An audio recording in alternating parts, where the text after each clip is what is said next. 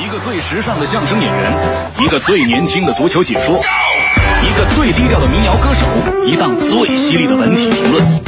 每天早晨，徐强为您带来强强言道。今日文娱知多少？欢迎收听强言道。大家好，我是徐强。人民日报最近发表署名文章，针对最近贾玲花木兰小品在社会中引发的争议作出评论。文称，只有在观众和市场的双重锤炼之下，文化产品才能更有竞争力，文化市场才能更有活力。对于打拼多年的贾玲来说，花木兰事件可能是一个教训，更可以是个契机，借以反思改进，从而更上一层楼，创作出更优秀的作品。我觉得这篇文章倒是给之前大众对于此事件你一言我一语的评论做了一个总结。大家对于花木兰小品分为鲜明的两派，而这两派也代表了不同的观念。我认为吵来吵去不但不会有结果，而且思想上也无法统一，看法也不能调和。与其说这篇评论有很好的论点，不如说这篇文章出了一个很好的主意。到底哪个才算好作品？不用站队，试图去改变他人立场，我们相听信掌声就是了。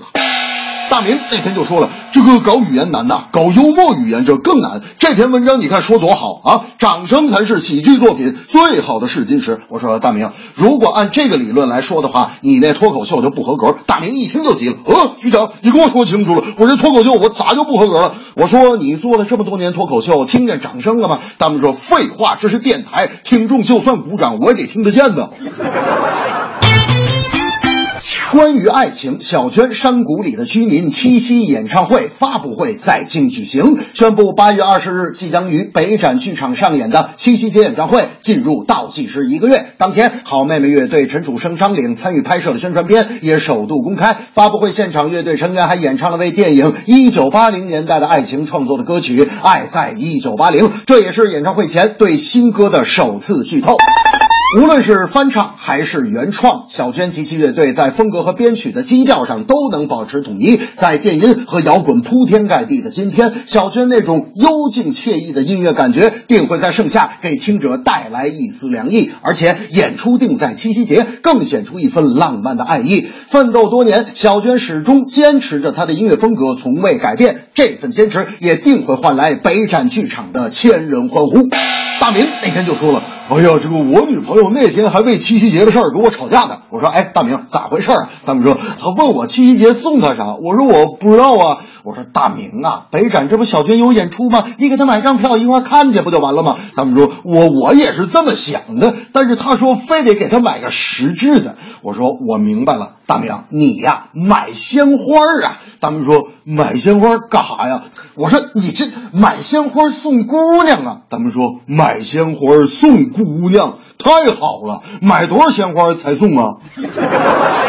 这正是因为小品惹争议，掌声才是硬道理。小轩北展演唱会与您相约在七夕。